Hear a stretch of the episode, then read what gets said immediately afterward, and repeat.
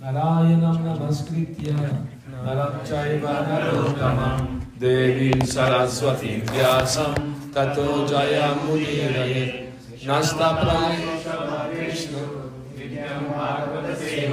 भगवती उत्तमश्लोके भक्तिर्भवति नैष्टिकी येषु अबाद्रेषु नित्यं भगवतः सेवया। Shloke bhakti bhavati naishtiki I can continue. okay. So we are reading from third canto, chapter 29, text 23. Explanation of devotional service. Dvishata parakayemam Manino binna darshinaha Bhuteshu badha vairasya Namana shantim richati Translation One who offers me respect but is envious of the bodies of others and is therefore a separatist never attains peace of mind because of his inimical behavior toward other living entities. Yes. You can read it. Yes, You need the mic, although. You can take it from here. It's easier, I guess. Yes. Very.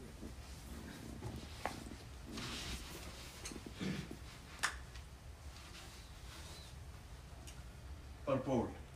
In this verse, Can be here? Everybody here there? no, sorry, correct. No, something. Purport. Ah, now, now. In this verse, two phrases, Bhuteshu Baddha Vairasya, inimical towards others, and Drishtaha Parakai, envious of another's body, are significant. One who is envious of or inimical towards others never experience any happiness. A devotee's vision, therefore, must be perfect. He should ignore bodily distinctions and should see only the presence of the part and parcel of the Supreme Lord and the Lord Himself in His planetary expansion as Supersoul. That is the vision of a pure devotee. The bodily expression of a particular type of living entity is always ignored by the devotee. It is expressed herein that the Lord is always eager to deliver the conditioned souls who have been encaged within material bodies. Devotees are expected to carry the message or desire of the Lord to such conditioned souls and enlighten them with Krishna consciousness. Thus, they may be elevated to transcendental spiritual life, and the mission of their lives will be successful.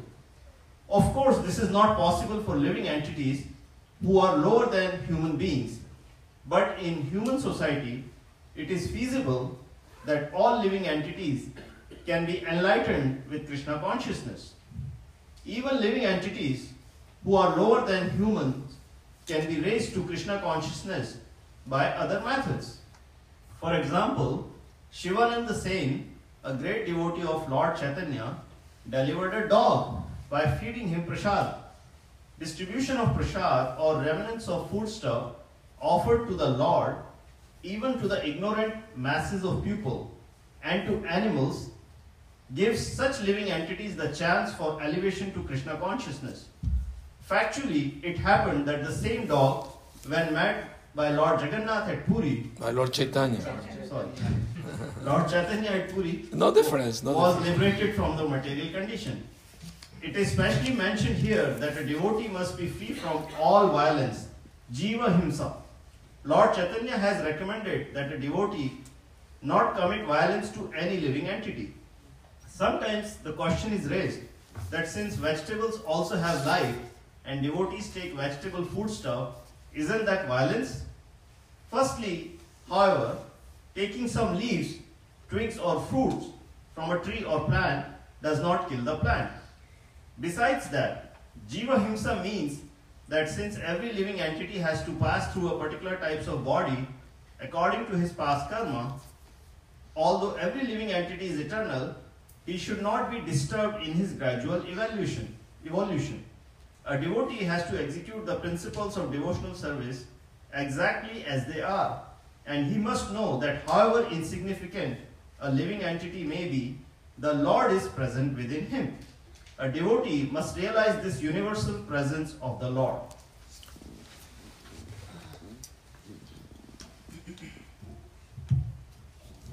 Om Ajnanatimirandasya Gyananjana Salakaya. Chakshuru Militam Yena Tasmai Shri Gurave Namaha. Mukam Karoti Vachalam Pandum Nandayate Girim Yat Kripatamaham Paramananda Madhavam Oops. It's okay. Maybe from now put it.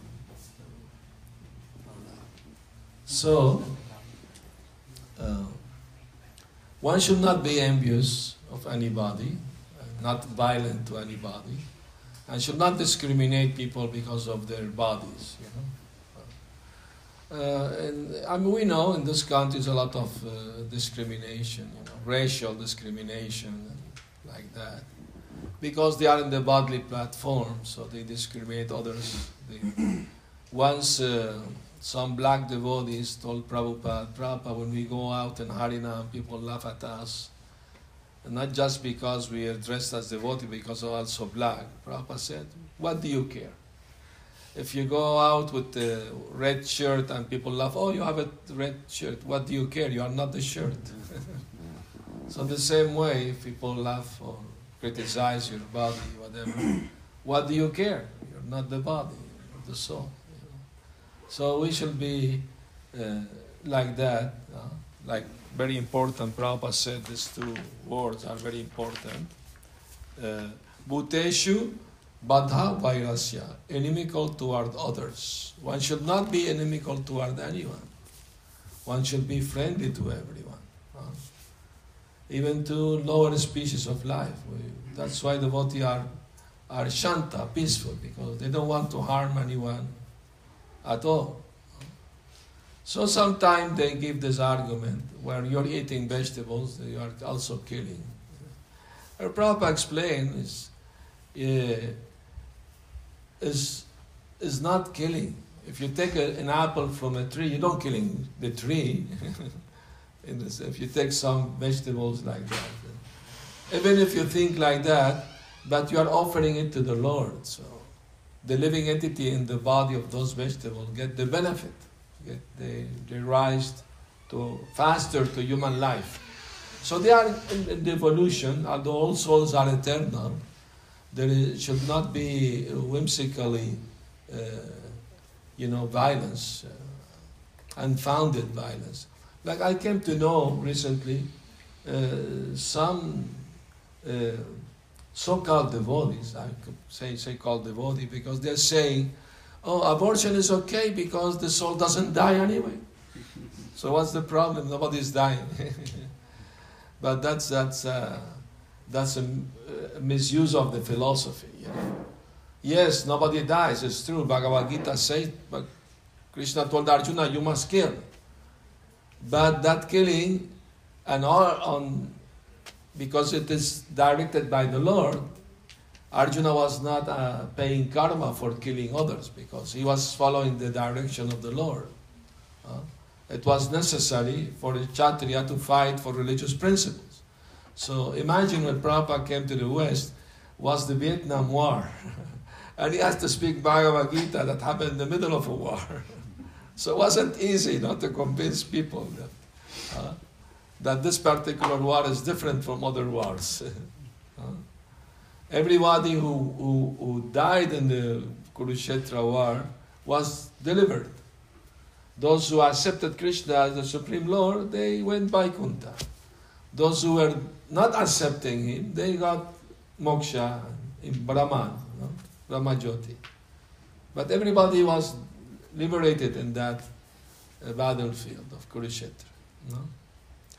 So, uh, the other word is used here is envious of another's body. Uh, one may ask, why would somebody be envious of somebody else's body? Well, I mean to say, envious means you don't want the benefit of the other person. Just you, you know, you want, uh, you say, or you see them, they think you are the soul body, the, the, the person is the body. So you, you discriminate against the person, you know, like that. No? So that should not be done. Or not, one should not be affected also by others doing it to one to oneself, you know. If somebody discriminate you, whatever, in your in your job or traveling, you know, because of the color of your skin or whatever, you should not care, you know, not pay attention to it.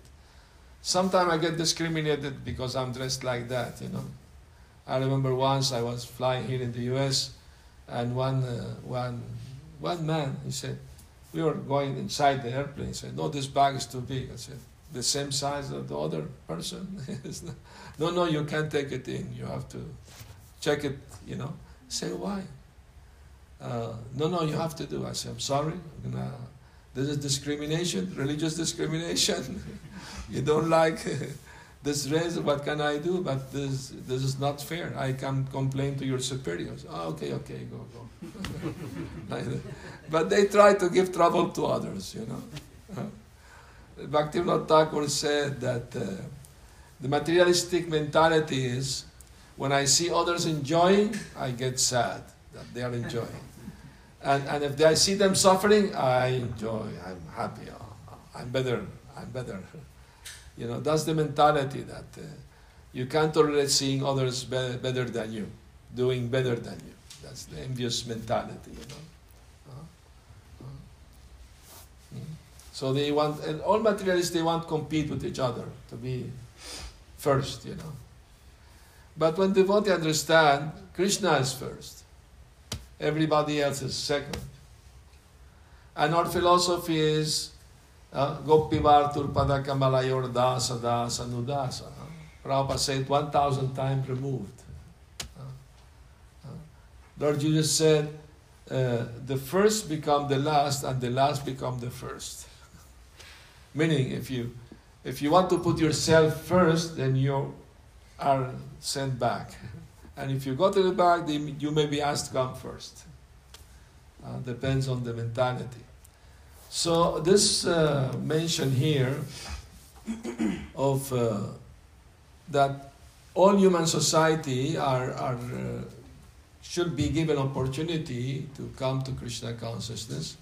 Prabhupada mentioned the importance of prasad distribution, you know. Uh, even animals can get benefit from taking prasad. And the story is told here in Chaitanya Charitamrita about a dog Every year, devotees from uh, Navadvip, they will go to Ratayatra and Jagannath Puri. Shivananda Sena, he will be the leading uh, all the party of devotees. So one, one time, one stray god was following him, and he was giving him prasad. No? The dog became attached to him. He would not leave his company. Wherever he go, he will go. So they came to a point they have to cross a river and the owner of the boat will not allow the dog inside the boat. So he has to pay him extra money to allow the dog in. And uh, then they came outside of Jagannath Puri, and Shivananda said, Stay here in this room, this place, while I go and arrange for your rooms, you know, where you're gonna stay. And please don't forget to feed the dog prasad. Yes, yes, yes. All right, so Shivananda Sena went and came back next day. Okay, everything's arranged. Where is the dog? We don't know. Have you given him prasad? Oh, sorry, we forgot. Go look for the dog and feed him right now. You have to find him. Just see how, no? Because he took shelter, you know. And him, he could not abandon him, you know. You remember the story in the Mahabharata when Yudhishthir Maharaj was going to heavenly planet one dog was following him. when the chariot from heavenly planet came, Biman, uh, he wanted the dog to come with him. He said, No, dog can't go, can't go to heavenly planet. not possible. Then I stay. If you don't allow him, I will not stay. He accompanied me all the way. How can I abandon him now? It's not right. It's a dharma. so I'm not going. All right, then they, the, the, the dog became the, the devata. He was, he was being tested, you know, like that. No? So in this story also, you will see that devotees care for every living entity, not only humans, even non-humans. They also care, you know. So the, the, the devotees were searching for the dog even at night with torchlight. They could not find it. Okay, what can we do, you know? So they went to see Lord Chaitanya next day. They went to their rooms and everything. And first, they, first before going to see Lord Jagannath, they went to see Lord Chaitanya first, pay their obeisance. And to their surprise, the same dog was there. And Lord Chaitanya was throwing coconut prasad to him, you know, coconut pulp. And the dog was jumping in the air and catching it with the teeth, you know. And then Lord Chaitanya ordered the dog, chant the names of Krishna. And the dog started chanting, Krishna, Krishna, Krishna, Krishna to the, the, to the surprises of everyone. And next day, and when the devotees saw the dog, they paid obeisance to the dog, asking forgiveness for not feeding him, for forgetting to feed him prasad, you know, like that. So that's the humbleness of the devotee. They can pay obeisance to a dog uh, because they see the Lord is in the heart of, of the dog also, you know. Mm. So Prabhupada said in the explanation of the Maha Mantra, that even a dog can, you know, uh, become Krishna, or even a, child can be, you know. So, I mean to say, uh, when I joined the movement in South America, we used to go every day on Harinam for five, six hours every day, Harinam, and distribute some magazine. And was something new for the people. They never seen devotees. So for as soon as we stop in one place, four or five hundred people come around because something new. They never seen people dressed like this, you know, jumping and dancing, you know.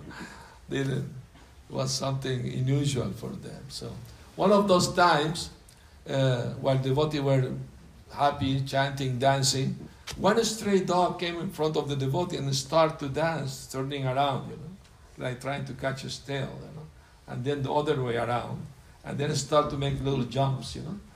And one man next to the devotee said, Oh, you have trained him very nicely. he thought we trained him to do this. he just did it spontaneously. And one, when Mataji was distributing sweets, he gave the dog one sweet, and the dog was very happy. so we see that uh, this Sankirtan movement can benefit not only human beings, even animals, but especially is meant for human beings. You know? So one day this dog didn't came back again, and uh, a devotee asked, "What happened to the dog?" Lord Chaitanya said, "He went back to Vaikuntha. He gave up his body, went back to Vaikuntha." This this remind me of another dog, very fortunate dog, uh, that happened in Navadvip. That's in the Chaitanya Mangal by Lochan Das Thakur. That when when Nimai, little Nimai, start going out with his friend and play um, games and things. One day they found some stray dogs, uh, puppies, small puppies, and Nima, he chose one beautiful puppy. He took it home. So they were playing with the puppy. They called the puppy, they will not, he will not go. Only when Nimai called him, he will go to him. So some of the boy became upset. Only want to play with you, doesn't want to play with us. I'm I'm living. So one of the boy left. On the way, he met Mother Sachi. He complained to her, "Your son Nimai is playing with dog inside the house. No, no, this can't be." She came in immediately told Nimai, "Go take bath in the Ganga. You touch the dog, you know, muchi, and clean." Eh, eh, I mean, eh, here in America, people love dogs. They kiss the dog, they eat the same plate with the dog, sleep with the dog. That's not very nice, no. Uh, we, I mean, Vedic culture, they also have dogs, but they keep them outside the house to, you know, to protect the house from strangers, whatever. Uh, uh, I mean, some, I mean, here even they have a, uh, hair salon for dogs, you know. Beauty salon for dogs. it's more expensive than human being cutting hair. More hair to be cut. And some rich people, when they go on vacation, they want to leave the dog. There is a five-star hotel for dogs in New York. Yes, they they have a limousine. They take them to the park. The chauffeur, the dog is. so when Prabhupada was in South America, Venezuela, he was, was speaking with one university professor, and he was telling him if you misuse your human form of life, you don't have any spiritual life, you may risk the next life you become an animal like a dog. And the prophet said, and what is wrong with that? It's a nice thing to become a dog. Prabhupada was shocked, you know, if you say anybody in India become dogs, they become very frightened, you know. But these people, they have to go and see how the dogs in India, you know, how they are. Uh, once uh, Prabhupada was walking with devotees in, in Juhu Beach, you know, and uh, a stray dog passed through, was very thin, you know, very like that. See, Prabhupada said, see, he's unhappy because he has no master. Uh, and then next, one man came with his dog, the dog was well fed, you know, strong. Prabhupada see, he's happy, he has a master. And Prabhupada said, don't tell anyone, but this Kantimala here, it means we are Krishna's dogs. he will protect, he's our master, he will protect us. he will take care of us. Don't tell anyone. That, that's only amongst us. Anyway, once Prabhupada was walking in a park with disciples, some sannyasis were there with their danda, you know. And one man stopped and asked, uh, ask the devotee, what is our, what are this uh, roads for? This, and they look at Prabhupada, tell him to chase dogs away. or sometimes they mistake it for a fishing uh, road, no? When I used to travel with Danda, you know, but they give so much trouble in the airlines. You know. They wanted to open the clothes, see what's inside, and all this. That's why I stopped doing it, you know. It's not practical.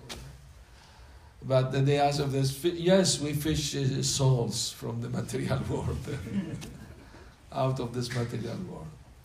You know, when, when Jesus was started preaching, he first preached to the fishermen. You know that. Huh? And, and uh, he helped them, he helped them to get a lot of fishes, so they have faith in him. And once they have faith in him, he told them, Leave up all this, let's go and fish human beings. that was his plan. Something higher. Higher engagement.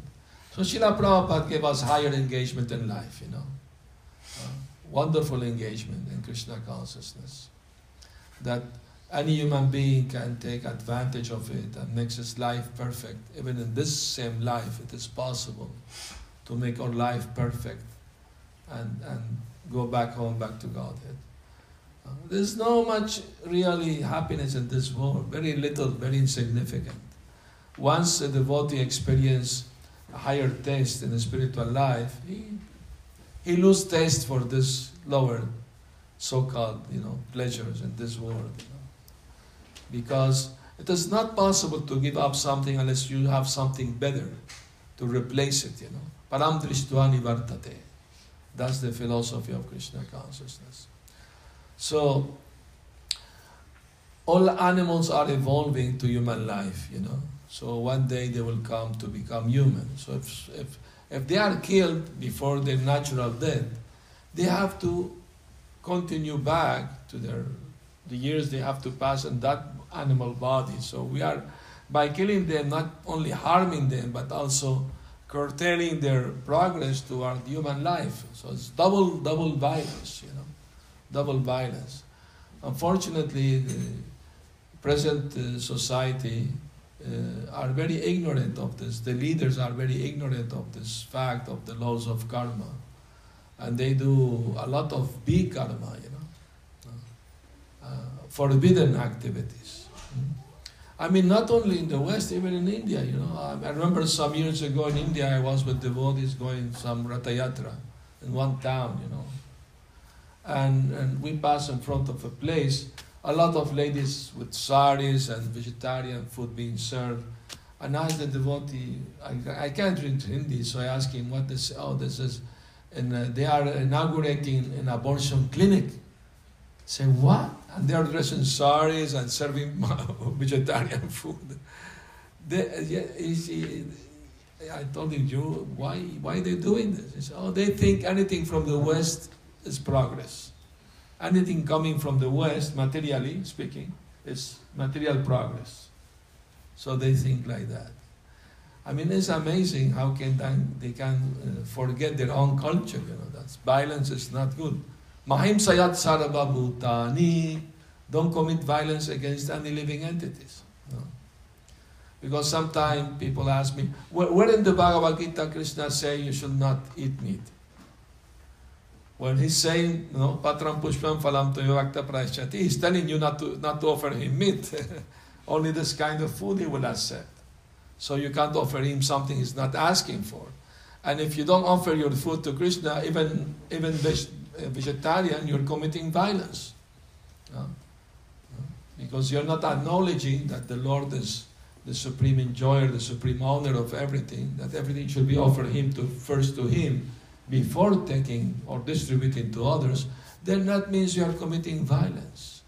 No? Or if you can help somebody spiritually and or and you don't do it, ah, also violence. No? One should be compassionate toward the suffering of others, you know. Paradukka dukhi, the devotee should be paradukka dukhi. He feels sad when see other people suffering. So that's why he wants to help them by giving them Krishna consciousness. To ease their. Actually, this movement is a, is a movement to ease people's suffering. You know? Relief is a relief movement. All over the world, devotees are doing this. Greatest service to humanity. You know? Bhaktisiddhanta Saraswati Prabhupada used to say, the devotee who worshiping the, the Lord in the temple, ringing the bell, his service is much, thousands of times more valuable than person doing humanita- humanitarian work, opening hospital, you know, giving medicine, whatever. It's thousands times more valuable because one service pleasing the Lord, other is just for the service of the bodies, you know. So the first lesson Bhagavad Gita is to know that we are not these material bodies, we are spirit souls. That's the first lesson. And the soul doesn't die. The soul is eternal. But that doesn't justify unnecessary violence. Should not be done. Once a devotee, as Prabhupada, Prabhupada was visiting a temple, Prabhupada, there are, there are too many uh, mouse in the temple, should we put traps to kill it? Prabhupada said, no, we should kill you for being dirty. If you keep everything neat, clean, why they should come, you know? Don't leave food outside. Uh, sometimes the devotee asks, you know, to kill, you know, insects, whatever. We should avoid as much as possible violence against other living entity. You know? Once Prabhupada was in his room and he saw cockroach, so he called the servant, catch the cockroach. Don't kill it, just catch it. What he catch it, throw it to the window. And Prabhupada told the cockroach, I give you the whole world. Enjoy. so that's the mentality of the body, you know, that uh, they don't want to harm any, any living entity. They are not envious of others because they see the Lord is in the heart of every living entity. We shall desire the benefit of everyone. So let's continue reading. Text 24. Ham uchavachai dravyai kriyayotpannaya nagaye naiva tushyer chitor richayam Naiva tushyer chitorchayam Bhuta grama vamaninaha My dear mother, even if he worships me, I mean if he worships with proper rituals and paraphernalia, a person who is ignorant of my presence in all living entities never pleases me by the worship of my deities in the temple.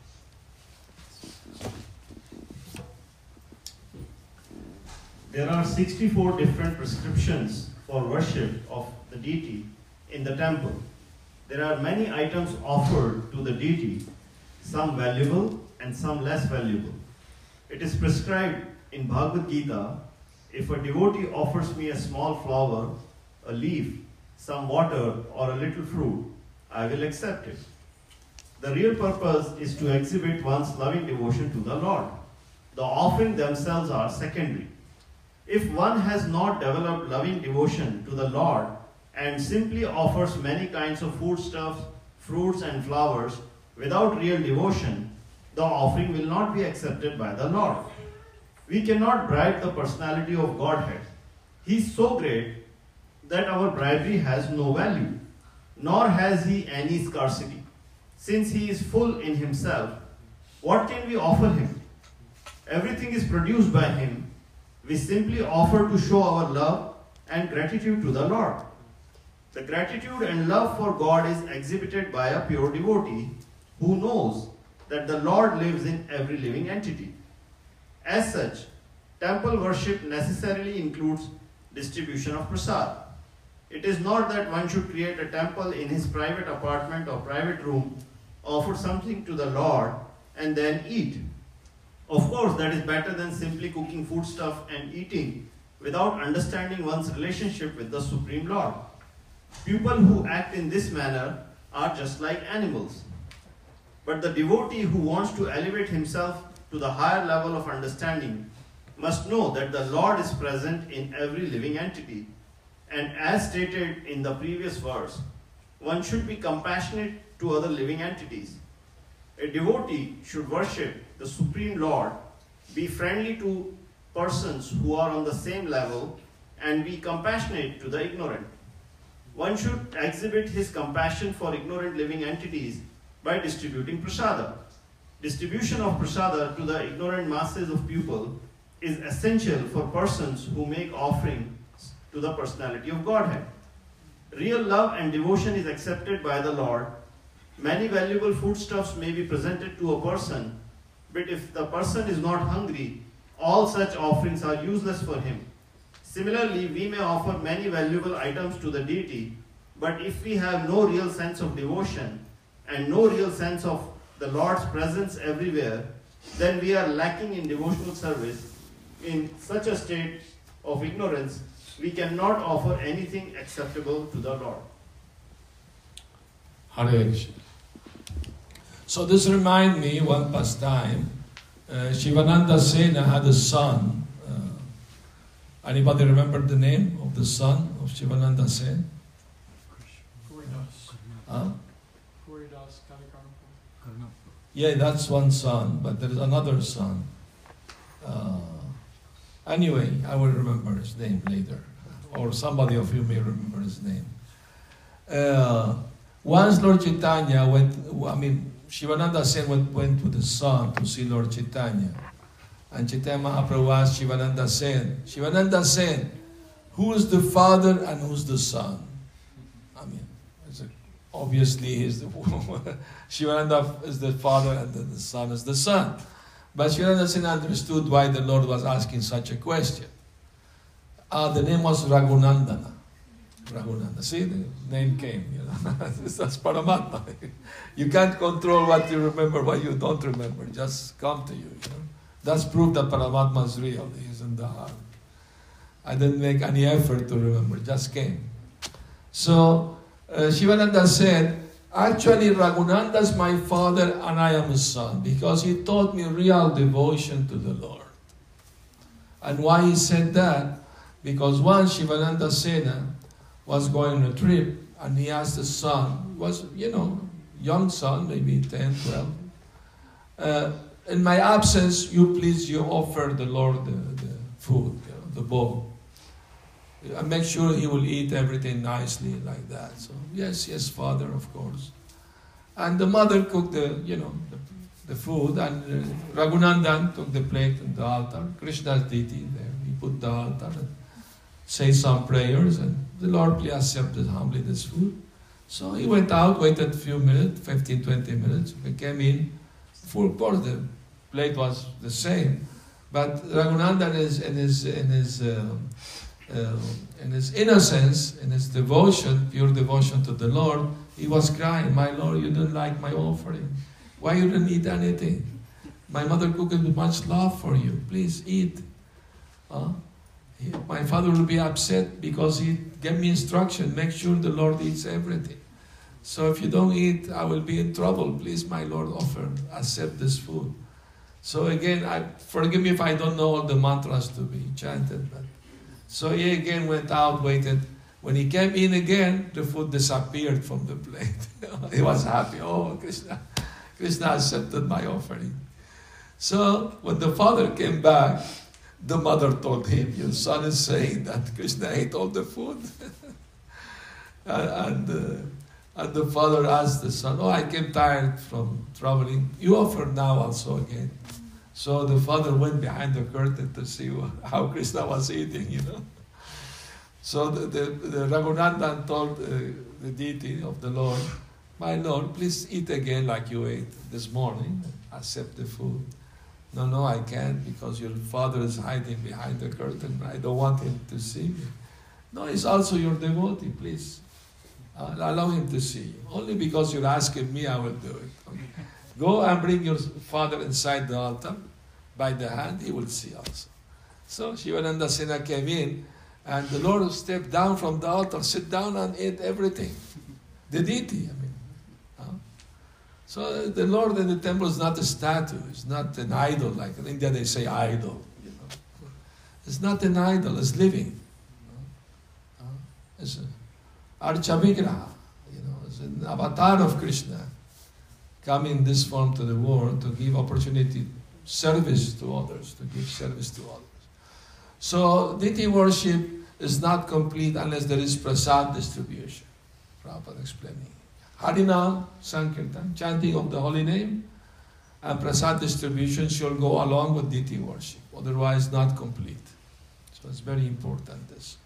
Once a devotee couple got married, and asked Prabhupada what is our duty as a Grihastha now. Prabhupada said, before you eating, come out of the door of your house and shout, anybody hungry, please come and eat. and if nobody comes, then you can sit eat. If somebody comes, you should eat, feed first the guest, then you can eat. Like that. So anyway, that's Vedic culture, you know. That's Vedic culture. Prabhupada said in India, if you go anybody's home, and they have a mango tree or any fruit tree, and you take something, they will not say anything, but you can take with you. You can eat everything you want there. Huh? Like that. But if, if in America you to somebody inside the house, they may shoot you. trespassing, trespassing. it's a different culture. Right? Anyway, so. I didn't uh, finish the story of the second dog. I, I mean, uh, Chaitanya Mangal. So when Sachi Devi came home, she told Nimai, "Oh, go take bath. You touched this dirty dog, you know. But please don't throw away my little puppy. I love him, you know. Don't throw him away. No, no, okay. But just I will tie him to the chair here. Go take bath." So when Nimai went to take bath in the Ganga, Sachi Devi threw the little puppy outside to the street, you know. when Nimai came back, where is my puppy? Oh, sorry, he left. Anyway, this puppy became very fortunate because was touched by the Lord, was hugged by the Lord, you know. So one day, in the marketplace, many hundred thousands people there, suddenly they hear somebody chanting, Radhe Govinda, Radhe Govinda. Radhe Govinda, Radhe Govinda. Radhe Govinda, Radhe Govinda. Radhe Govinda, Radhe Govinda. Radhe Govinda, Radhe Govinda. Radhe Govinda, Radhe Govinda. Everybody was looking around, who's chanting Radhe Govinda? They could not see anyone, but they looked down on the floor and they saw little puppy chanting. And dancing on two legs, he was dancing and chanting. They were surprised. A miracle, the dog is chanting. So big crowd around the dog, and they were encouraging him. They were, you know, clapping and encouraging and chanting, you know. And suddenly the puppy jumped in the air and fell dead. Oh, poor dog, poor dog. A Viman came from Vaikunta.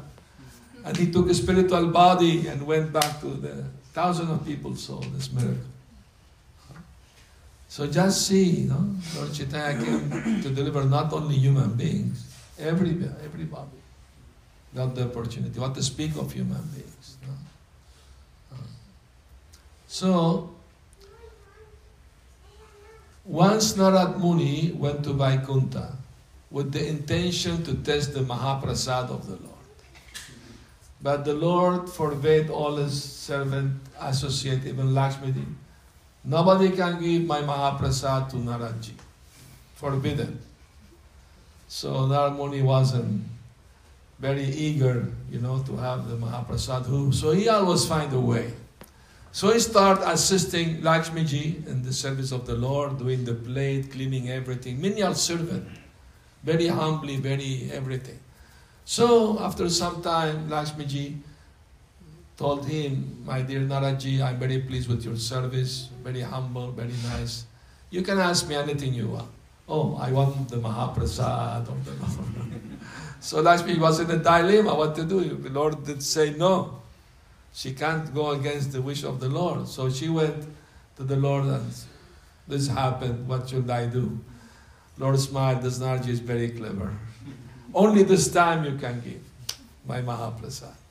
So Naraji had a wonderful Mahaprasad feast, you know. And he left Vaikuntha in ecstasy. He was laughing, crying, you know, rolling on the ground. He was hair standing on end, you know, was complete happiness, ecstasy. So he arrived in Kailash. So Lord Mahadev, Shiva, my dear brother, why you're so happy today? Why you're so in ecstasy? What happened to you? Oh, I got the Mahaprasad of the Lord of Vaikuntha. Oh, you didn't save anything from for me. Oh, it was so delicious. I'm sorry, but I have still. I didn't wash my hands, so I have a little few grain, rice grain in my fingers. Would you like that? Yeah, yeah, anything, please. So he scratches, gave you grains of rice to to Lord Shiva Mahadev, and Shivji took that Mahaprasad, and he was also rolling in the ground, laughing, crying, in ecstasy. So Parvati Mataji told him, My dear husband, why are you so in ecstasy today? Oh, I had the Mahaprasad of Vaikunteshwar. You didn't save anything for me. Oh, I'm sorry, it was very little. Maybe it was not meant to have it. Said, okay, that may be, but I will do tapasya to please the Lord to get this Mahaprasad also. So she, with great devotion, starting, you know, uh, doing fasting on Ekadashi, you know, and all austerities like that, to please uh, the Lord. And when the Lord was pleased with her, he appeared to her. So she prayed the Lord, my dear Lord, I don't want the Mahaprasad only for myself, I want it also to the living entities, you know, in this material world. And the Lord give blessing, yes. When I will come in my Daru Brahma, uh, Lord Jagannath, you will be the first one to get my Mahaprasad, then everybody else can have it. You know, that's why in the Jagannath temple there is a small temple of Bimala Devi. Uh, they offer first the Mahaprasad to her to fulfill the promise of the Lord.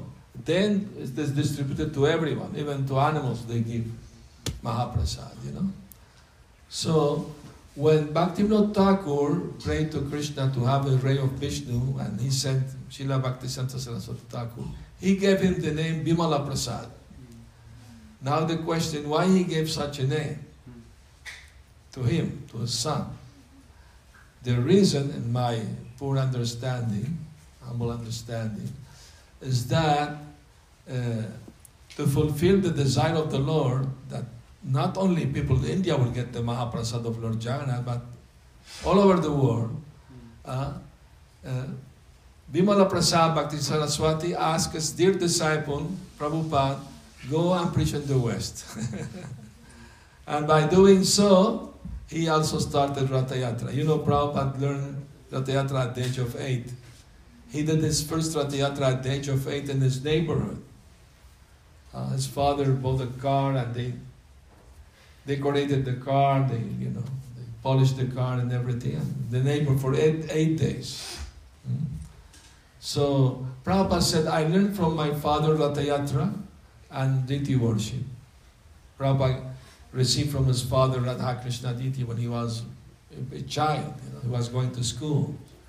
But when he had exams to study, he put them in a box and for a few days he would not worship them. And one night he had a dream, the Deity chastising him. Abai, we haven't been worshipped for a few days now. Please take us out of the box, offer us food, we are hungry. so immediately. So just see, you know, even as a child, he had very close personal relationship with Krishna.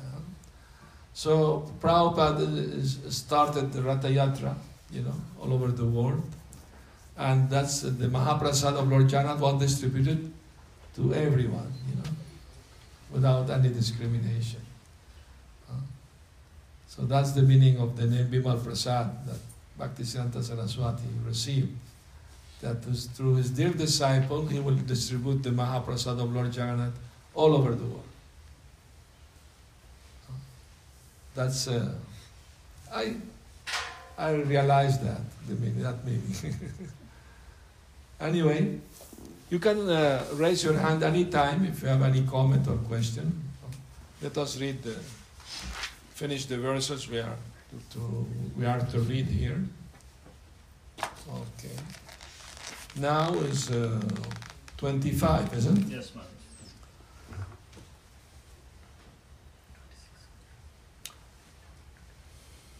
Archa, archada varchayettavad Ishwaram mam swakarma kre. Ishwaram mam swakarma kre. Yavanna veda swaridi. Yavanna veda swaridi. सर्वभूतेषु अवस्थितम्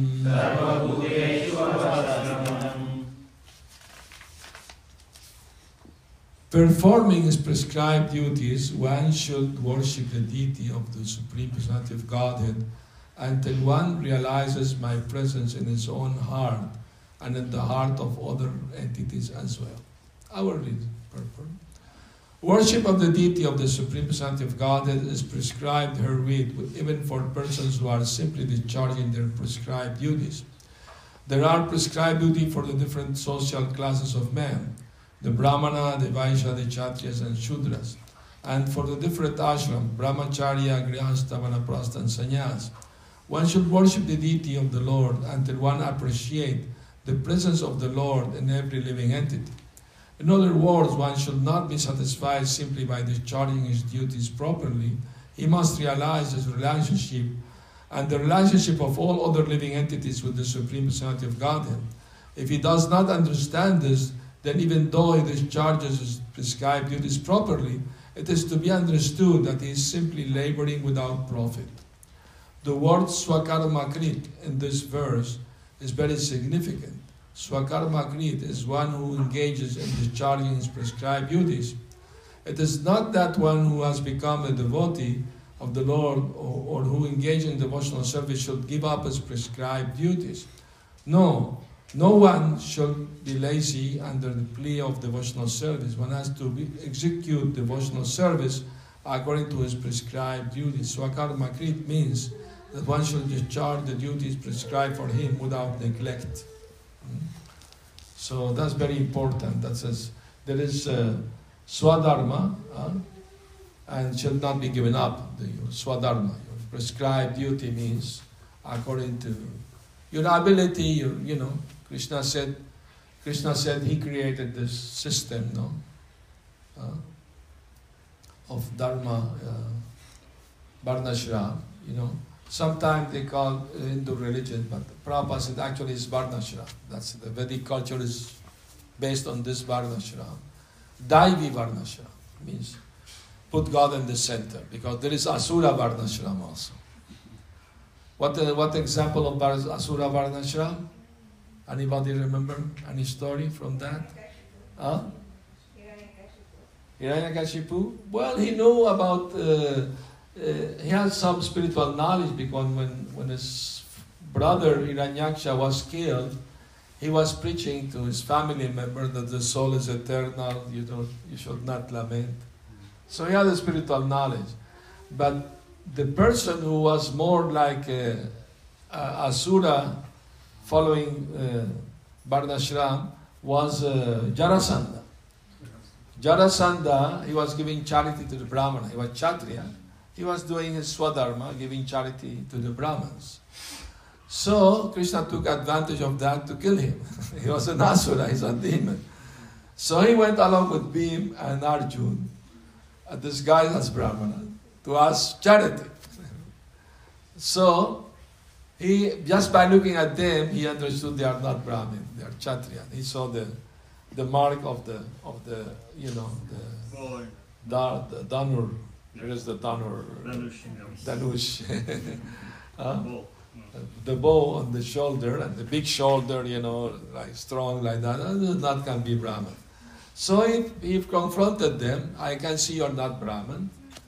Uh, you disclose who you actually are.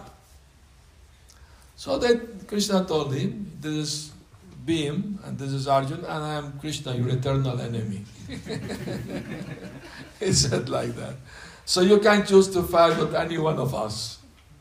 Uh, and Jarasandha laughed, okay, since you came as Brahmana, I will fulfill your desire. With Krishna, I can't fight with you because I don't know if you're actually Vaishya or Kshatriya. You grew up among among you know cowards, so it's not clear what ashram, what varna you are. So I can't fight you. Uh, and Arjun is younger than me, would not be fair fight because he's younger. But Bhim is the same strength, same power as me. I will fight him. So that was uh, decided. So the fight went on for days and days, you know, one, two, three weeks. Uh, Bhim was desperate, he could not defeat Jarasandha. You know. So he was looking at Krishna, please help me, you know, do, give me some indication, how can I do it? So Krishna took a twig and tore it in half, like that. So I understood, oh, I have to. You know, because Jarasandha, you know the story, uh, his father wanted to have a son. So he asked one, one Brahmin, one sage, to do some yagya for him to have a son. So he did, and he gave him the fruit. You give to your wife, you will have a son. No doubt. But the king had two wives. He didn't want to give only to one wife. He so split the fruit in half and gave half to each. the result was each one of them have only half son. dead, dead wasn't alive. So he was sorry that he made such mistakes. So he, okay, put in the grave in, in the forest, you know. And then one witch called Jara, she found the both and she put it together and the child came alive. So she took to the king. Here is your son alive. Oh, you ask me anything, I will give to you. I only my name be given to the. Okay, this name will be Jarasandha, the one who was united by Jara. So Krishna knew that secret of that. So that's why he indicated to Bhim, you can kill him this way by bifurcating him in half. And Bhima, you know, while fighting uh, Jara Sandha, he tore it, put it on the ground and pulled his leg, tore it in half. Oh, I'm victorious, you know. But when he turned his back, the two united back again. You know, like like uh, like when you call when you put iron magnet, magnet like magnet, kept together again, and again fighting. So he was desperate again. Then Krishna turned a twig and turned it the other, other side, you know. So Bhima understood. When he, he did that again, he turned the body so they can't, they can't come join again together. That's why he was killed. And you know, this Jarasandha appeared in Chaitanya Lila. You know who was he in Chaitanya Lila? No, not the Kazi. Kazi was Kamsa in his past life.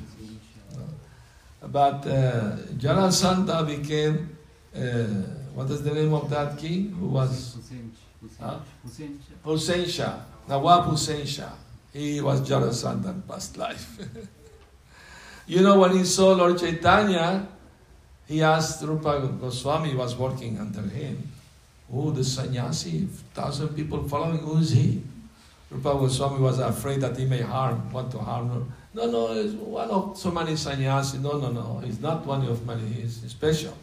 I can see some effulgence, and he's not giving people any money or nothing or food to follow him, but thousands of people that is. For me, he must be an avatar, you know, the Lord. He was very intelligent, like that. Anyway, so. Uh, all right, let's continue reading. Finish the until 27. Yes? Okay. Next verse 26. Parasyapi parasyapi antarodaram antarodaram Tasya vinna drisho Tasya vinna drisho Vidate vayam urbanam Vidate vayam urbanam As the blazing fire of death, I cause great fear to whoever makes the least discrimination between himself and other living entities because of differential outlook. Purport. There are bodily differentiation among all varieties of living entities, but the devotee should not distinguish between one living entity and another on such a basis. A devotee's outlook should be that both the soul and super soul are equal present in all varieties of living entities. This reminds me of one pastime, Rupa Goswami. You know, he will enter samadhi, uh, he will witness the lila of, of Krishna and Vrindavan and write about it. And one day he was in full absorption, uh, lila smaran, and one devotee who had, uh, you know, some bodily defects, he would walk, all his extremities would go twisted like that. So he came to pay obeisance to Rupa Goswami. And Rupa Goswami would start laughing. So this devotee felt, felt uh, offended. And he left the place very much disturbed, thinking, oh, even, even Vaishnava discriminate, you know, the body of others like that. He was thinking like that. So Rupa Goswami's uh, smaran get stopped. He could not continue meditating on the pastimes of the Lord. So he tried again and again. He could not do it again. So he asked his uh, elder brother, Guru Sanatan Goswami, "My dear brother, this happened to me. Why? Why? Why? Do you know why this happened?" Say yes. Maybe unknowingly you committed some offense against the Vaishnava. There is no other reason. Unknowingly, of course, I know you, knowingly you'll never do it. But maybe unknowingly happened. And, and how can I know who's the person offended so I can ask forgiveness from? Well, um, I, I, I was in meditation, I could not see anyone. All right, my suggestion is invite everyone for prasad. And the person who doesn't come, that's the person who's offended. so he did that arrangement. He invited all Vaishnavas from uh, Vrindavan. At that time, there were not so many. You know, it was just starting to be populated. So that Vaishnava didn't come. So then Rupa Goswami realized, oh, this Vaishnava must be upset with me for some reason. So he went to see the Vaishnava at his home and brought some Mahaprasad for him. Please accept this Mahaprasad. If I offended you unknowingly, please forgive me. Oh. And the man accepted. He said, uh, Yes, I felt offended because I came to offer my dandavat to you. And you start laughing. So I thought you were laughing at my, my deformity. So I felt hurt, you know. No, no, no, Rupa Goswami, I was not laughing at you at all. Please don't think like that. Then why, what, why, why, why was you laughing then? Oh, you're forcing me to tell you the truth. I will tell you the truth. I was in Lila Smaran, And, uh, and I saw in, in, my, in my spiritual vision the Radha Krishna Lila. Radharani and the gopis were collecting flowers to make garlands for Krishna. Krishna was hiding in the branches of one big tree, and Radharani was, was trying to catch some flower from a branch, was a little up. So Krishna, with his foot, he pulled it down so Radharani can catch the branch and take the fruit, the, the flowers. But while Radharani was doing that, Krishna took off his foot and the branch jumped up along with Radharani jumped up also. So that made me laugh, you know. Krishna is very, is very naughty, you know. Uh, and, and then the Vaishnava fell at, at the feet of Rupa Goswami, asking, please forgive me for offending. I offended you by thinking like that. So I, they hugged each other. They, you know. So Vaishnava may sometime may have misunderstanding, but they shall come together, sit down, talk, and you know, solve their this, their whatever misunderstanding. Try, come to you know Devotees should not keep grudge against each other. It's not good, you know. Because you can't go in front of the deity of the Lord and having in heart some grudge against anybody, you know, especially devotee. You should try to get rid of that. Uh, I sometimes tell people if you hate somebody, it's like you want, you know, you want bad things for that person because you hate that person it's like drinking poison expecting the other person will die. uh, you're poisoning yourself by this bad feelings of hatred uh, against anybody. Uh, once a devotee asked Prabhupada, Prabhupada, who's the, who's the worst enemy of the devotee? And Prabhupada's answer was, the devotee himself. you can be your best friend or worst enemy. And how can we be our worst enemy? By following the dictation of the mind. The mind is the mad woman of the house, according to one Christian saying. The house is the body, and the mad woman of the house is the mind. So we should not listen to the, this mad woman. We should. I mean, sometimes they want to ask me, "What can I do?" The mind preach too lot to me. I say, preach back, you know.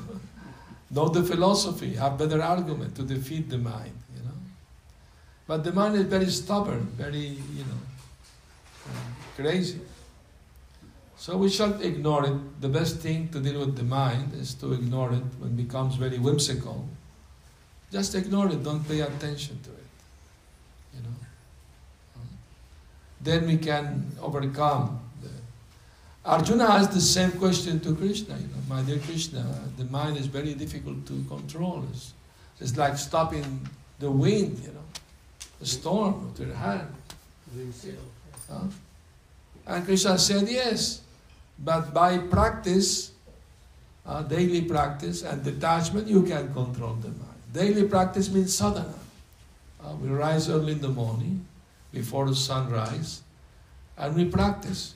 You know, in the morning, eagles, uh, before taking flight, they open their wings under the sun, and when the wings are warm enough, they take flight. So the same way, we rise early in the morning, we do our sadhana, we get a little warm up, and then we our consciousness get higher, no, elevated. Do you remember the story once I told you about the eagle who taught himself to be a chicken? Anybody don't know the story? Raise your hand if you don't know the story. Okay, some of you don't know it, so I must tell it again. Mm-hmm. You wanna hear it again? Yes. Okay. So the story goes like this. Uh, uh, in a stormy night, an eagle's egg uh, fell down from the, you know, the hill unharmed. So at sunrise, one one hen found it, and with her wing she put it in her nest. And after a few weeks, all you know eggs uh, came small chicken, one one small eagle. So the small eagle was surrounded by chicken. He thought himself to be chicken too. So he was following the hen everywhere. She was feeding him also like her child. And he became part of the chicken community. Uh, so one day, the small eagle looked at the sky and he saw a big eagle flying majestically in the sky. So he asked, he asked his mother hen, Mother hen, what bird is that flying so beautiful? Oh, that's, uh, that's the eagle. But you are a chicken. Don't forget that. You are my son, you are a chicken. Uh, so the, the moral of the story is if you want to fly like an eagle, don't listen to the chicken. Meaning, if you want to go high spiritually, don't listen to the ignorant, materialistic people. Don't be influenced by their way of thinking. But the story doesn't end there. Uh, the eagle who was flying high in the sky with his eagle eyes saw the small eagle down there. So he came down, called him apart. What are you doing living with this chicken? Well, I'm a chicken. I live here. This is my family, brother, sister, mother. no, no, no, you are not a chicken. You are an eagle like me. Really? Yes. But they, they told me that I was a chicken. Don't listen to them. They're lying to you. An eagle can recognize another eagle. You are born to fly, not to be here. You will, would you like me to teach you how to fly? Yes, yes, I saw you flying so beautifully. Please teach me, please teach me. Okay. Come in my back. Let's go from here. Okay. Pray pranam to all the chicken family. and left. Uh, and do you know how eagles teach their offspring, how to fly? They push them out of the nest. Of course, they wait until their, you know, their wings are grown enough. I've seen the documentary, they're struggling in the mid-air, you know. Poor eagles there. But they need this push to lose fear of, of hate, you know. So we all need a little push, you know, in spiritual life, you know, to, to make this step, you know. Okay, let's get prepared. Let's, you know, increase our chanting, you know, follow the principles, you know. Uh, it's very important. We need a little push. Uh, Prabhupada told the devotees, our movement is like a train. I push you, you push other, and the train goes. I like that. Uh, so, the teaching is that the big eagle is the guru, and the small eagle, confused that he's a chicken, is the is the disciple who so the Guru is rescuing the disciple from ignorance, from bad association. Uh, to believe that his chicken means he believes he's he's the body, not and to believe that his eagle means he's a spirit soul who can fly back home, back to Godhead, you know. That's the, the meaning of the this story, which I made up, by the way. Part of it at least. Anyway, so uh, Prabhupada said uh, when we engage in the mind and the unnecessary sense gratification, the mind will never be peaceful. You know? But uh, we can engage the mind by hearing uh, so many wonderful stories from Puranas, Mahabharata, you know. Then the mind becomes satisfied. So that's the tradition in India. People, at least the villages, they come together they hear Mahabharata or Ramayana every day, isn't? It? So it's a tradition. But this tradition gradually is being replaced by the TV, uh, by Bollywood and all this nonsense. Uh, but it's there. Prabhupada said, uh, Vedic culture in India is almost, almost extinct. But he said India is like an elephant. Dead or alive is very valuable. Alive is can work, you know, can carry weight, so it's valuable. And if dead, the the the tasks are very valuable, you know. So, and he said also, Prabhupada said, India is like a uh, is like a man who has a good eyes, but he's uh, what do you call? Paralyzed. Lame. Uh, Lame. Lame. lame, lame, paralyzed, paralyzed, but he has good eyes. And the West have a strong body but blind. so if the if the strong man, blind man, can carry in his shoulder the lame man, he can guide him. Turn right, turn left, you know, go straight. So When Prabhupada arrived in London for the first time in 69, he was interviewed. Uh, Why do you come here? I came here to bring you what you forgot to take from India. you, you plundered India from its riches, but you forgot the most important riches. Uh, so I'm come to remind you what you, I come to bring you what you forgot to take. Uh, the spiritual knowledge. Some of you say God is dead, some of you say I am God. I come to teach you that actually God is real. I'm come, I come to prove to you. Uh-huh. All right. Any question, comments before we read the last last verse? Let's read the last verse.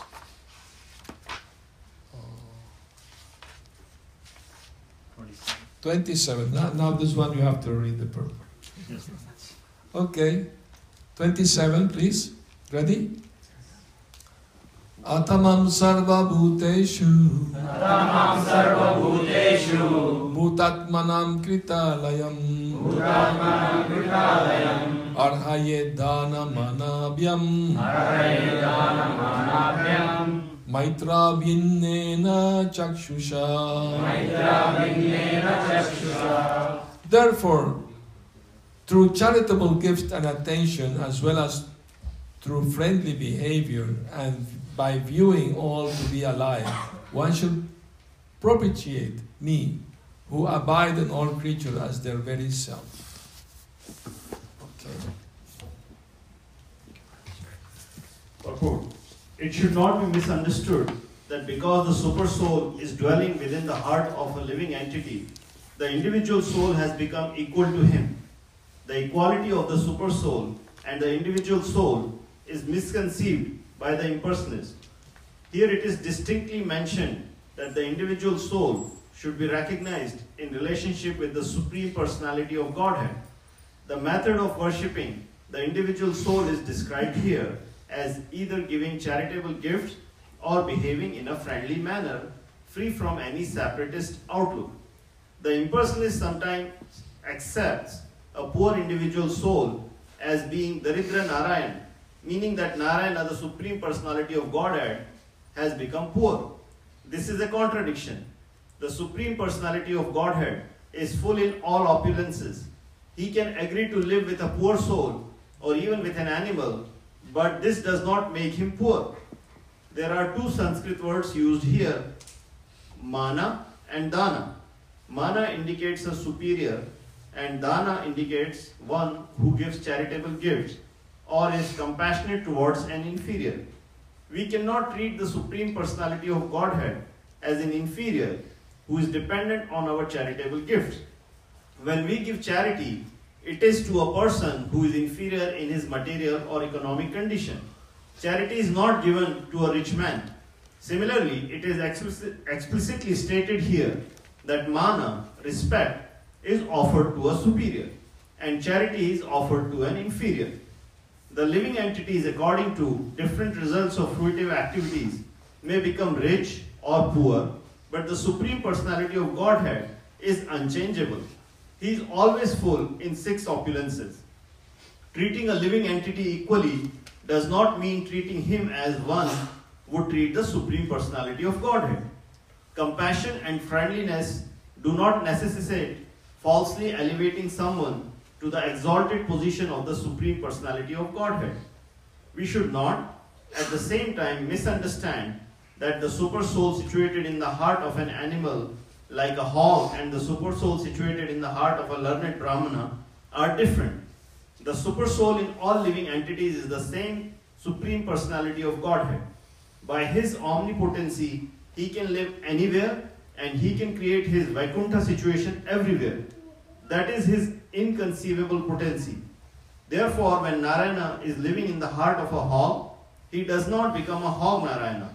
He is always Narayana and is unaffected by the body of the hog.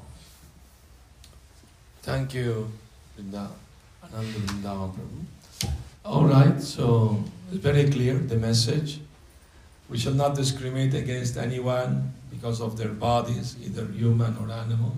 We should treat everyone nicely, respectfully, you know, kindly, and the Lord will be satisfied.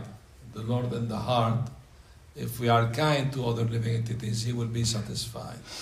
So they manufactured this term, Daridra Narayan, uh, which means poor Narayan. they see, oh, you know, Mayavadis, when they greet each other, especially sannyasi, they say Om Narayan, meaning you are Narayan. but no, Narayan is in the heart, but doesn't mean you become Narayan. I remember before coming to Krishna consciousness, I used to read a lot of books, even Vedic books like Upanishads and Mahabharata, Ramayana. Of course, translation by Mayavadis mostly. I remember Yogi Ram Charaka or something. anyway, so my friend once, we had some friends, oh, you read so many books, tell us what conclusion you came to. I told them, I came to the conclusion after reading all this book that we are not these bodies, we are the soul inside the body. But also that the Lord is in, in our heart. And since the Lord is in our heart, then we also are the Lord. We are all Lords. All the stars of the sun, moon are there for us. We are the center of the universe. Everything uh, going around us to serve us, we are gods. Oh, that's very nice. Uh, we are all gods. Big ego, you know. so there's a false ego, you know. I mean, Prabhupada said the last snare of Maya is to believe oneself God, you know. The last tra- trap of Maya, you know. Since you can't be God in the material sense, you know, because always competition, you know, who can be in this world, everybody competing with each other, who's more rich, who's more powerful, you know. Always there's somebody else more. Huh? But God's definition is nobody is equal to Him, nobody is superior to Him. Even when Krishna was on this planet, who was more, more rich than Him? Nobody.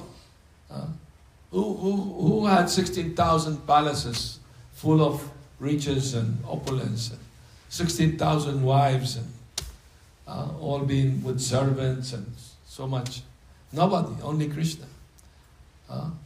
His words spoken 5,000 years ago in Bhagavad Gita still is being studied and followed by millions of people. So, uh, so it's very, people must understand the philosophy because they don't follow uh, bona fide Guru Parampara. They make up their own philosophy. No? Uh, like you are God, I am God, everything is God, everything is one. Don't make dualities uh, like that. This is misunderstanding. This the living entity never can be equal to God. Uh, Krishna as Paramatman, the heart of the heart, doesn't mean he become whole or is affected by the body of the. He's always transcendental. Uh, and why isn't the body of an animal? Why he wants to be there? Because without His presence in the heart of every living entities, they, they can't, you know, know how to act. He's giving the intelligence. I mean, uh, we have a farm in Mexico called New Bahulavan, and and birds. There are many birds, and they come to their nest, you know, outside the house on the on the walls outside the house, and they make it so fast and perfect and is attached to the wall, doesn't fall. Uh, and they do it just with their, using their ability, whatever. That's the devotee. Paramatma is giving them intelligence how to do it. You know? Once I went in Vrindavan, one, one of the pujaris of the Radharaman temple invited a few of us to have prasad at his home. We have nice relationship. So I saw that inside the house there was a, a, nest, bird nest inside this house. Uh, I asked him, really? What? He said, it's okay. I mean, I live here, also live here. We share the house, no problem. He come through the window, bring food to the uh, small birds, and go away. uh, so this is the, and uh, and he told me, he told me a funny story that uh, that devotees in Brazil invited him to go there to teach deity worship, you know, to give seminar on deity worship. And they took him to a zoo, you know, the city, Rio de Janeiro, took him to the zoo. And in the zoo, he saw uh, monkeys behind bars, you know. So he started laughing. The devotee asked, why you're laughing? Because in Vrindavan, monkeys are free, we are behind the bars in our house. and here the monkey are people are well, like that. So, uh, I mean to say we have to be very kind, loving to every living entity. That's the teaching. Don't discriminate because of the bodily uh, of condition of the person or the animal, whatever. It's very important that instruction of Lord Kapil Muni. Because if the final conclusion that they worship the deity of the Lord is to come to the knowledge that He is in the heart of everyone. You know. So thank you for coming. It's a little late. Uh, of course, tomorrow you don't have to work. Tomorrow, Saturday. And uh, but please, if you have any comment, question, please do. Yes. Thank you so much. Very nice. Yes, thank you so much. One thing uh, I just need more clarification. This uh, statement we always come across. Yes. So you, you made a statement that uh, uh, a devotee who is actually ringing the bell is more important than the person who is actually doing the charity. And in India, there is a common statement: "Manav seva is a Madhav seva." Yeah. So can you elaborate on that? Yeah, of course, that statement is wrong. what is uh, uh, Mana Seva, Madhav Seva is wrong. Because human beings are not God, are not Madhav. You know, that's a misunderstanding not only in India, everywhere. In all religion, they think by serving human beings you are serving God. No, it's, it's incorrect. Why? Because human being can never become God. I mean, to say real service to humanity is to give them God consciousness because they have forgotten God. So that's the real, real service, you know, to humanity. Uh, but people think by serving the body of people they are serving God. But that's not real service. Not to God, not to them. Why? Because the body is perishable. You have to die one day. So whatever benefit you give the body is gonna end with the body. So what the service what good service are you doing to humanity? By just serving their bodies. You know, it's not bad, it's good. You're doing good work. We don't say it's, it's wrong. But it's not enough. And it's not service to God. Service to God is to give the people the prasad, the holy name, the knowledge, you know about Krishna consciousness. That service, that's real service to humanity. So this, this uh, Mana Seva, Madhav Seva, we don't agree with that. Prabhupada criticized that saying. I mean, that that is a difference. Is a difference. Uh, is explaining here two words: uh, mana and dana. Mana means you offer respect to superior, and dana means you give charity to inferior. So, when you give charity, means they need. So the, the, the best charity to people is to give them what they lack most. And what they lack most is a spiritual life. That's why there is an imbalance in human society. Because they try to care, they take nice care of their human bodily needs, but they, they, they, not take, they don't take care of their spiritual needs. So there's unbalance. That's why there's so much disturbance in society, so many problems all the time. Because people have forgotten to take care of their spiritual needs. And they are in anxiety, mental anxiety, distress, you know, like that. So that's the problem. So the best service to humanity is to give them what they're most in need what they are really lacking. Uh, and that's a spiritual life, Krishna consciousness. That's real service to humanity, spiritual service. We don't say you don't feed the poor or don't open hospital. It's all right, but it's not enough. It's not enough. The spiritual part is missing. I hope that answers your question. Yes, here, it comes. If the Paramatra, Paramatma gives animals the intelligence on like how to build house and how to act, why doesn't he give them the intelligence on how to serve the Lord? Well, because they don't have the, the enough bodily ability to be able to do it because they are completely under the modes of ignorance. Uh, they have to come to human life, then they will have opportunity. They are coming to human life. You know, sooner or later, all animals become humans. So Krishna will guide them to, uh, according to their desire, to also become God conscious, Krishna conscious. They will get their opportunity, undoubtedly. Is that? Of course, there are devotees who are not human, like like uh, like uh, Garuda and Hanuman. they are not humans, and they are great devotees, you know. So, but generally speaking, you know, uh, Garuda is not even vegetarian. he eats fish and snakes. but he's Vaishnava. He's eagle, so that's his natural food. Yes. I, I want to add something, Maharaj, to what you said to Rajesh Prabhu's question.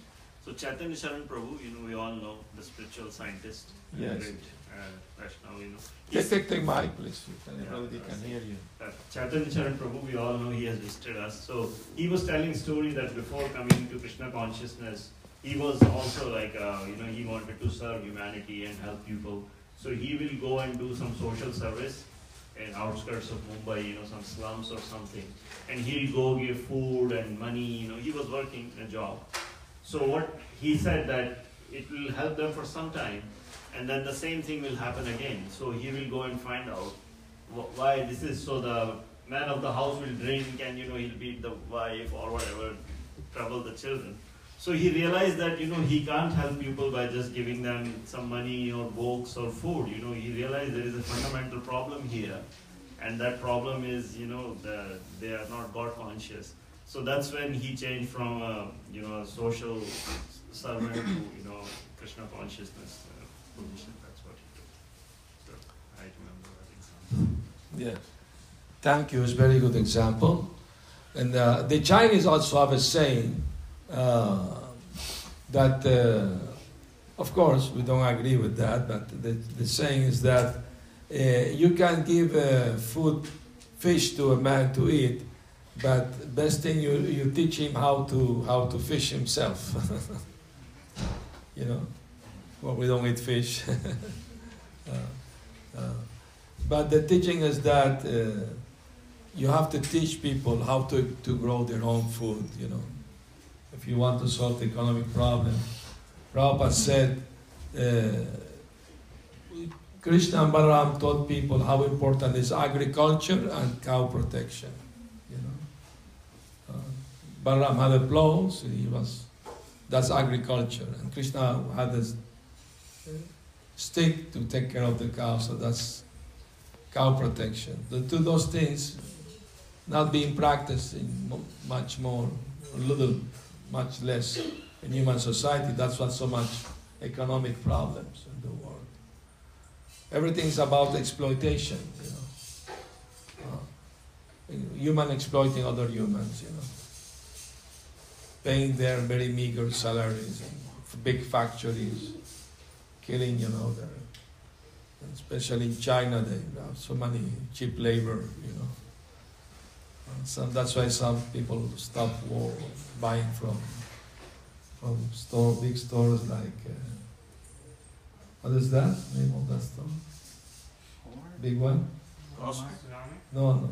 Which one? Walmart. Walmart, Walmart, because they they buy everything from China, everything. From, so there's a lot of human exploitation in the world and slavery. Even slavery is going on. You know, don't think slavery stopped. Still going on.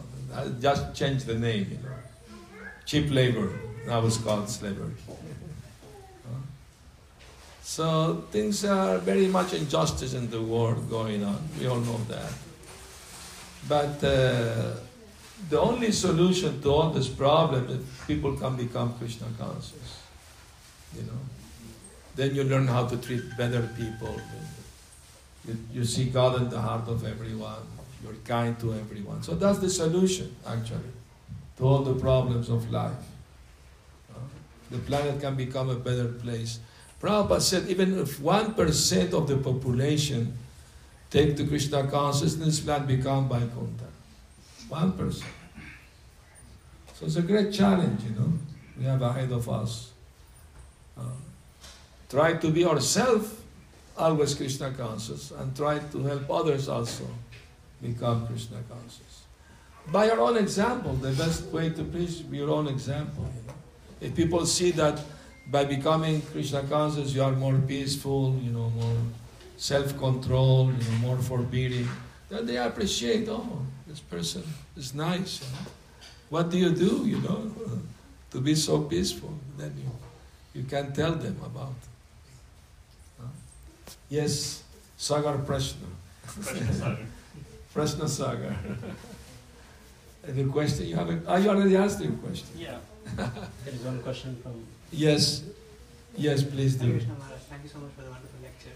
Uh, I was just uh, trying to reconcile Rupa Goswami in the Nectar of Instruction. He talks about uh, Kanishta Adhikari, Madhyama Adhikari, and Uttama Adhikari, and Yes. different stages of bhakti.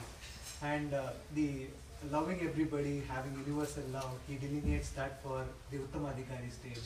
So, is that uh, right understanding for us to understand that the this is like highest principle to have the love for everybody is the highest principle, but we gradually grow towards it. Is that how we understand?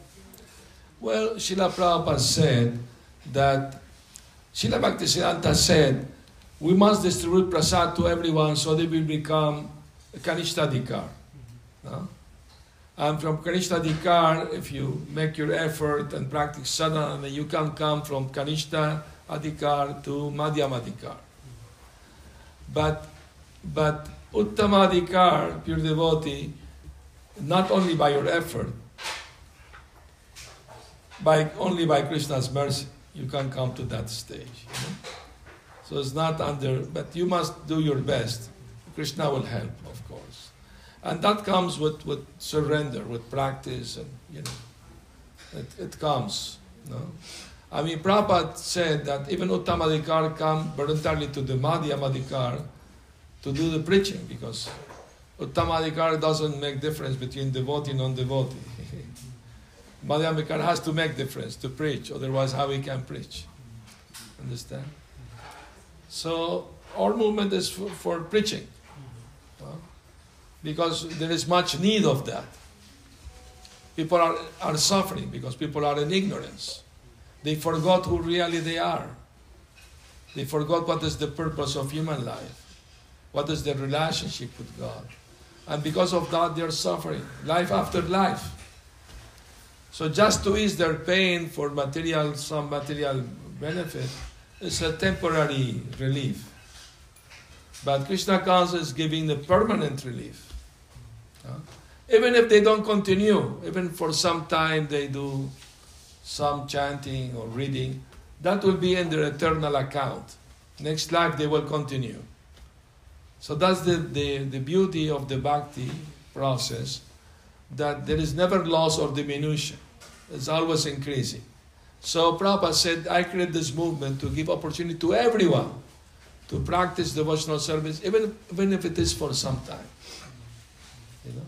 So that's the charity, the biggest charity. Uh, uh, we should not worry much. Uh, Vishwanath Chakravarti Thakur said, uh, if I'm liberated or not liberated, I should worry more about to follow the instruction of my Guru and Guru Parampara. I, uh, that's my life and soul.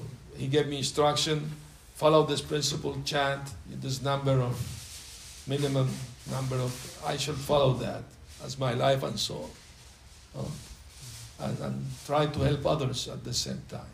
You know, we have to be compassionate. You know, once in, in South America, Prabhupada was asked by Temple Prince, Prabhupada, why you emphasize so much uh, big amount of book distribution? Prabhupada said, because that's the only hope for people who don't know anything about Krishna. You know?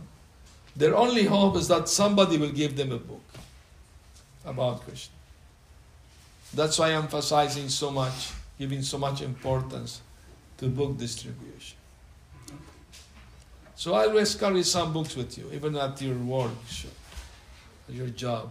You can always give somebody a little book. Okay, gift, a little gift, take. Try to do that every day. You will see you are giving the best charity to people.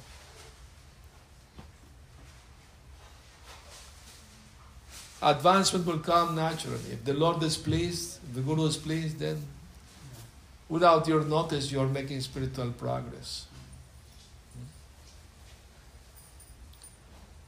Very nice, very good. Thank you for your patience and coming and hearing. it was very pleasant always to see so many devotees coming together for Hari Katha. Srila Prabhupada ki jai. Gaur Premanande.